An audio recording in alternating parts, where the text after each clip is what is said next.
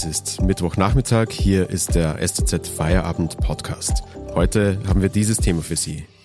Zocken statt Lernen, was Fernunterricht und Kontaktbeschränkungen mit Jugendlichen machen.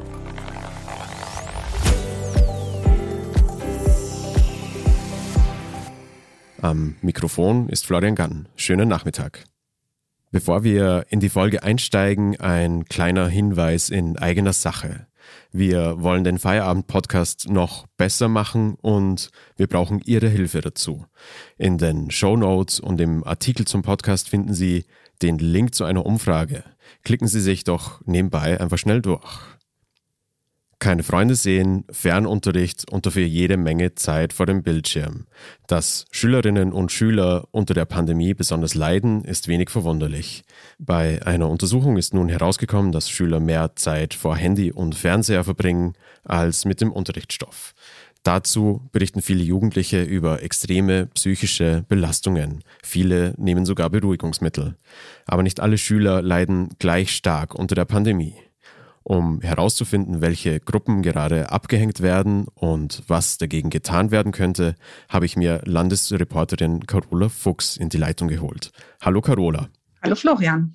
Carola, wahrscheinlich durchblickt gerade niemand, der nicht selbst Schüler ist oder Kinder an den Schulen hat, wer im Land gerade welche Art von Unterricht hat.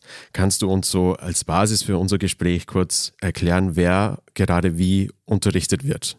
Ja, zurzeit sind eigentlich alle Kinder äh, in den Schulen, äh, die kind, Kinder aller Klassen, äh, außer in den Kreisen, in denen an drei Tagen hintereinander die Inzidenz, die Sieben-Tages-Inzidenz äh, über der 200er-Marke lag.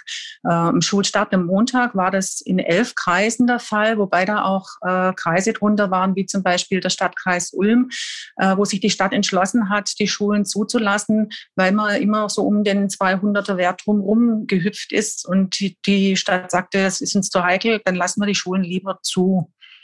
Ähm, nächste Woche könnte sich das aber schon wieder ändern, ähm, denn der Bund will ja das Infektionsschutzgesetz verschärfen. Dann ist die neue Grenze bei 165 äh, und da werden wesentlich mehr Kreise in Baden-Württemberg äh, betroffen. Also Stand gestern lagen ähm, 24 von 44 Kreisen über dieser Marke.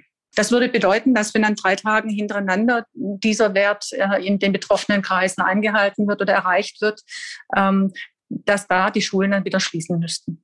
Du hast dich ja mit zwei Untersuchungen auseinandergesetzt. In einer davon geht es darum, dass Schüler gerade viel weniger lernen als in Nicht-Pandemie-Zeiten. Kannst du uns das kurz mit ein paar Zahlen erklären? Ja, so ist es. Ähm, also die erste Untersuchung des IFO-Instituts, äh, da haben äh, die Forscher Eltern befragt, 2122 Eltern von Schülern, wie ihre Kinder zurzeit lernen oder gelernt haben während des äh, Lockdowns Anfang des Jahres. Ähm, und demzufolge haben die Schüler 4,3 Stunden jeden Tag ähm, gelernt für die Schule mit Unterricht, mit Aufgaben machen. Äh, das war zwar eine knappe Dreiviertelstunde mehr als äh, im vorigen Jahr, wo die, das IFO-Institut diese Umfrage schon mal gemacht hat, aber eben immer noch drei Stunden weniger als zu normalen Zeiten. Und das ist, ja, dass da Lücken entstehen, liegt, glaube ich, auf der Hand. Lässt sich dennoch sagen, ähm, woran das liegt? Also ähm, es findet ja trotzdem irgendwie Fernunterricht äh, statt, es werden Materialien zur Verfügung gestellt. Ähm, woran scheitert es denn, dass äh, die Schüler trotzdem irgendwie ausreichend lernen können? Das hat sicher verschiedene Gründe. Also zum einen äh, ist es für Grundschüler wahnsinnig schwierig, äh, Online-Unterricht anzubieten und zu machen. Das funktioniert für, mit den Kleinen einfach nicht. Die müssen schlichtweg schreiben und rechnen lernen und, und brauchen auch viel, viel mehr die direkte Ansprache als äh, Jugendliche, die da einfach schon selbstständiger sind.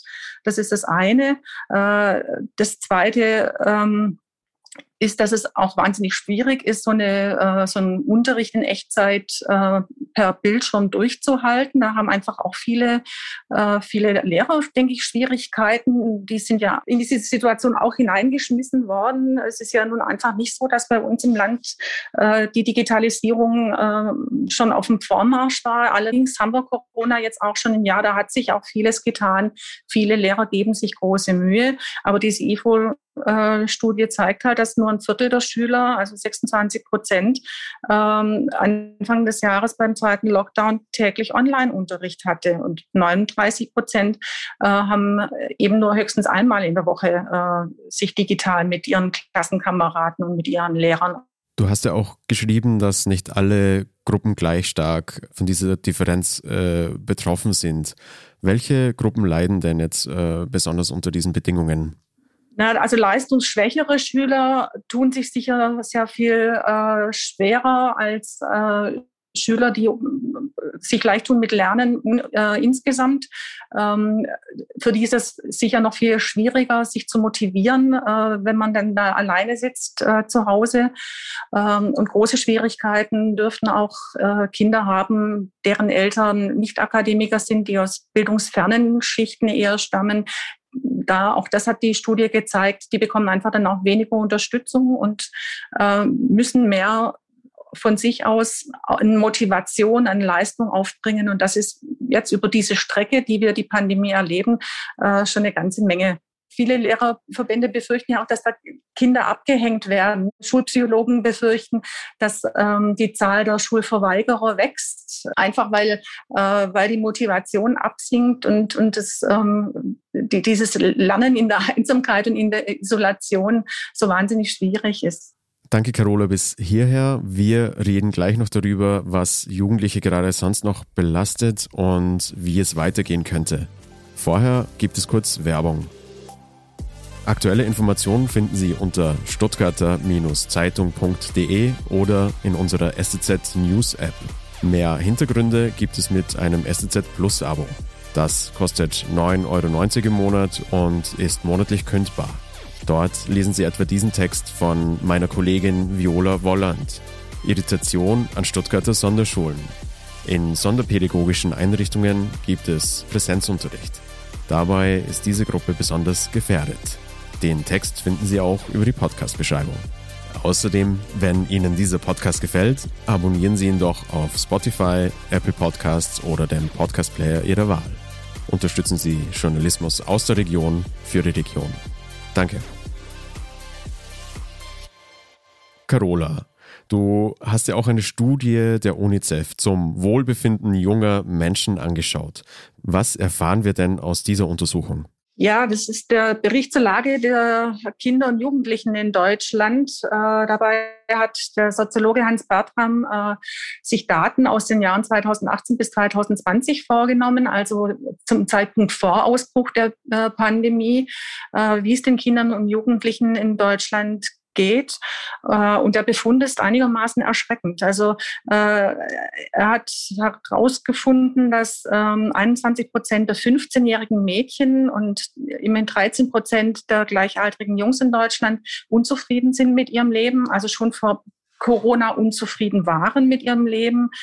Ähm, jedes sechste Mädchen in dem Alter ähm, hat sich selbst als depressiv bezeichnet und äh, fast ebenso viele, also 13 Prozent immerhin der 16-jährigen jungen Frauen oder Mädchen ähm, nehmen regelmäßig verschreibungspflichtige Beruhigungsmittel. Ähm, Corona hat es sicher äh, diesen Befund sicher noch verstärkt. Das, das wissen wir ja auch, dass die Kinder- und Jugendpsychiatrien seit Herbst ähm, den Andrang merken und, und die Nachfrage merken, dass, dass Kinder und Jugendliche leiden. Und es gab ja im Februar auch die sogenannte COPSI-Studie, die gezeigt hat, dass ähm, mittlerweile fast jedes dritte Kind äh, unter psychischen Auffälligkeiten leidet, also Angststörungen entwickelt hat oder eben Depressionen.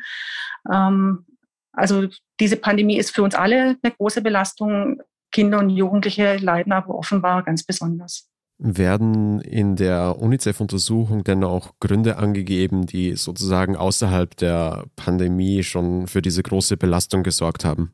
Ja, also da gibt es eine Reihe von Gründen. Ne? Und zum einen äh, diese, diese Leistungsgesellschaft, unter, in der wir leben, äh, die übt einfach Druck aus auf die Kinder. Äh, die Kinder müssen relativ früh relativ viel liefern ähm, und darunter leiden sie auch. Dann ähm, ja, äh, also insbesondere junge Frauen äh, heißt es da in dem Bericht, ähm, leiden darunter, dass sie mittlerweile noch mehr liefern müssen als, als junge Männer, die das traditionelle Bild zu erfüllen haben. Aber ein junges Mädchen heute, die soll hübsch sein, die soll schlank sein, äh, die soll mal später eine gute Mutter werden, äh, die soll äh, beruflich erfolgreich sein äh, und das alles wuppen. Und das ist nicht wenig und darunter leiden offensichtlich insbesondere die jungen Frauen sehr. UNICEF hat deshalb auch einen Kindergipfel angemahnt. Ähm, die Bundesregierung müsse Strategien entwickeln, wie Kinder und Jugendliche und ihre Familien äh, diese Krise besser bewältigen können.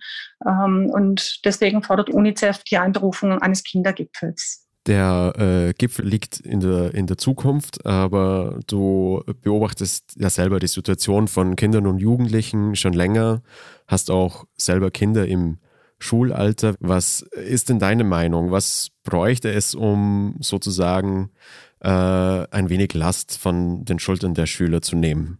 Also ich bin der Auffassung, dass insbesondere was die Jugendlichen angeht, äh, dass wir dann den Blick nicht mehr nur auf die Inzidenzwerte richten sollten, sondern äh, dass auch andere Bereiche einfach eine größere Rolle spielen äh, müssten. Also aus meiner Sicht ähm, sollten Aktivitäten im, im Freien für Jugendliche einfach wieder mehr ermöglicht werden. Also ich halte diesen Inzidenzwert von 165 für neue Schulschließungen ähm, für schwierig, weil er mir doch ein bisschen aus der Luft gegriffen äh, zu sein scheint. Ich habe großes Verständnis für die Nöte der Politiker, die sagen, die Intensivstationen laufen zu, die Intensivmediziner warnen uns. Frau Merkel hat äh, letzte Woche gesagt, wer sind wir, dass wir diese Warnungen überhören. Ähm, aber Psychologen, Kinderärzte warnen eben auch, ähm, es ist nicht gesund, wenn die Kinder vereinsamen. Es ist auch nicht gesund, wenn, wie, die, wie das IFO-Institut gezeigt hat, die Kinder länger vorm Bildschirm, länger vorm Handy hocken, als, äh, als sie mit Schule zubringen. Ähm, ich glaube, da muss man einfach Lösungen finden, das besser miteinander abzuwägen, bei aller bei allem Verständnis für, für die Gefahren. Insbesondere jetzt, wenn es wärmer wird, muss man da über, aus meiner Sicht in bestimmten Bereichen Jugendlichen wieder mehr Freiräume ermöglichen. Vielen Dank, Carola Fuchs, dass du uns das Thema näher gebracht hast. Den Podcast gibt's morgen wieder. Genießen Sie Ihren Feierabend. Bis bald.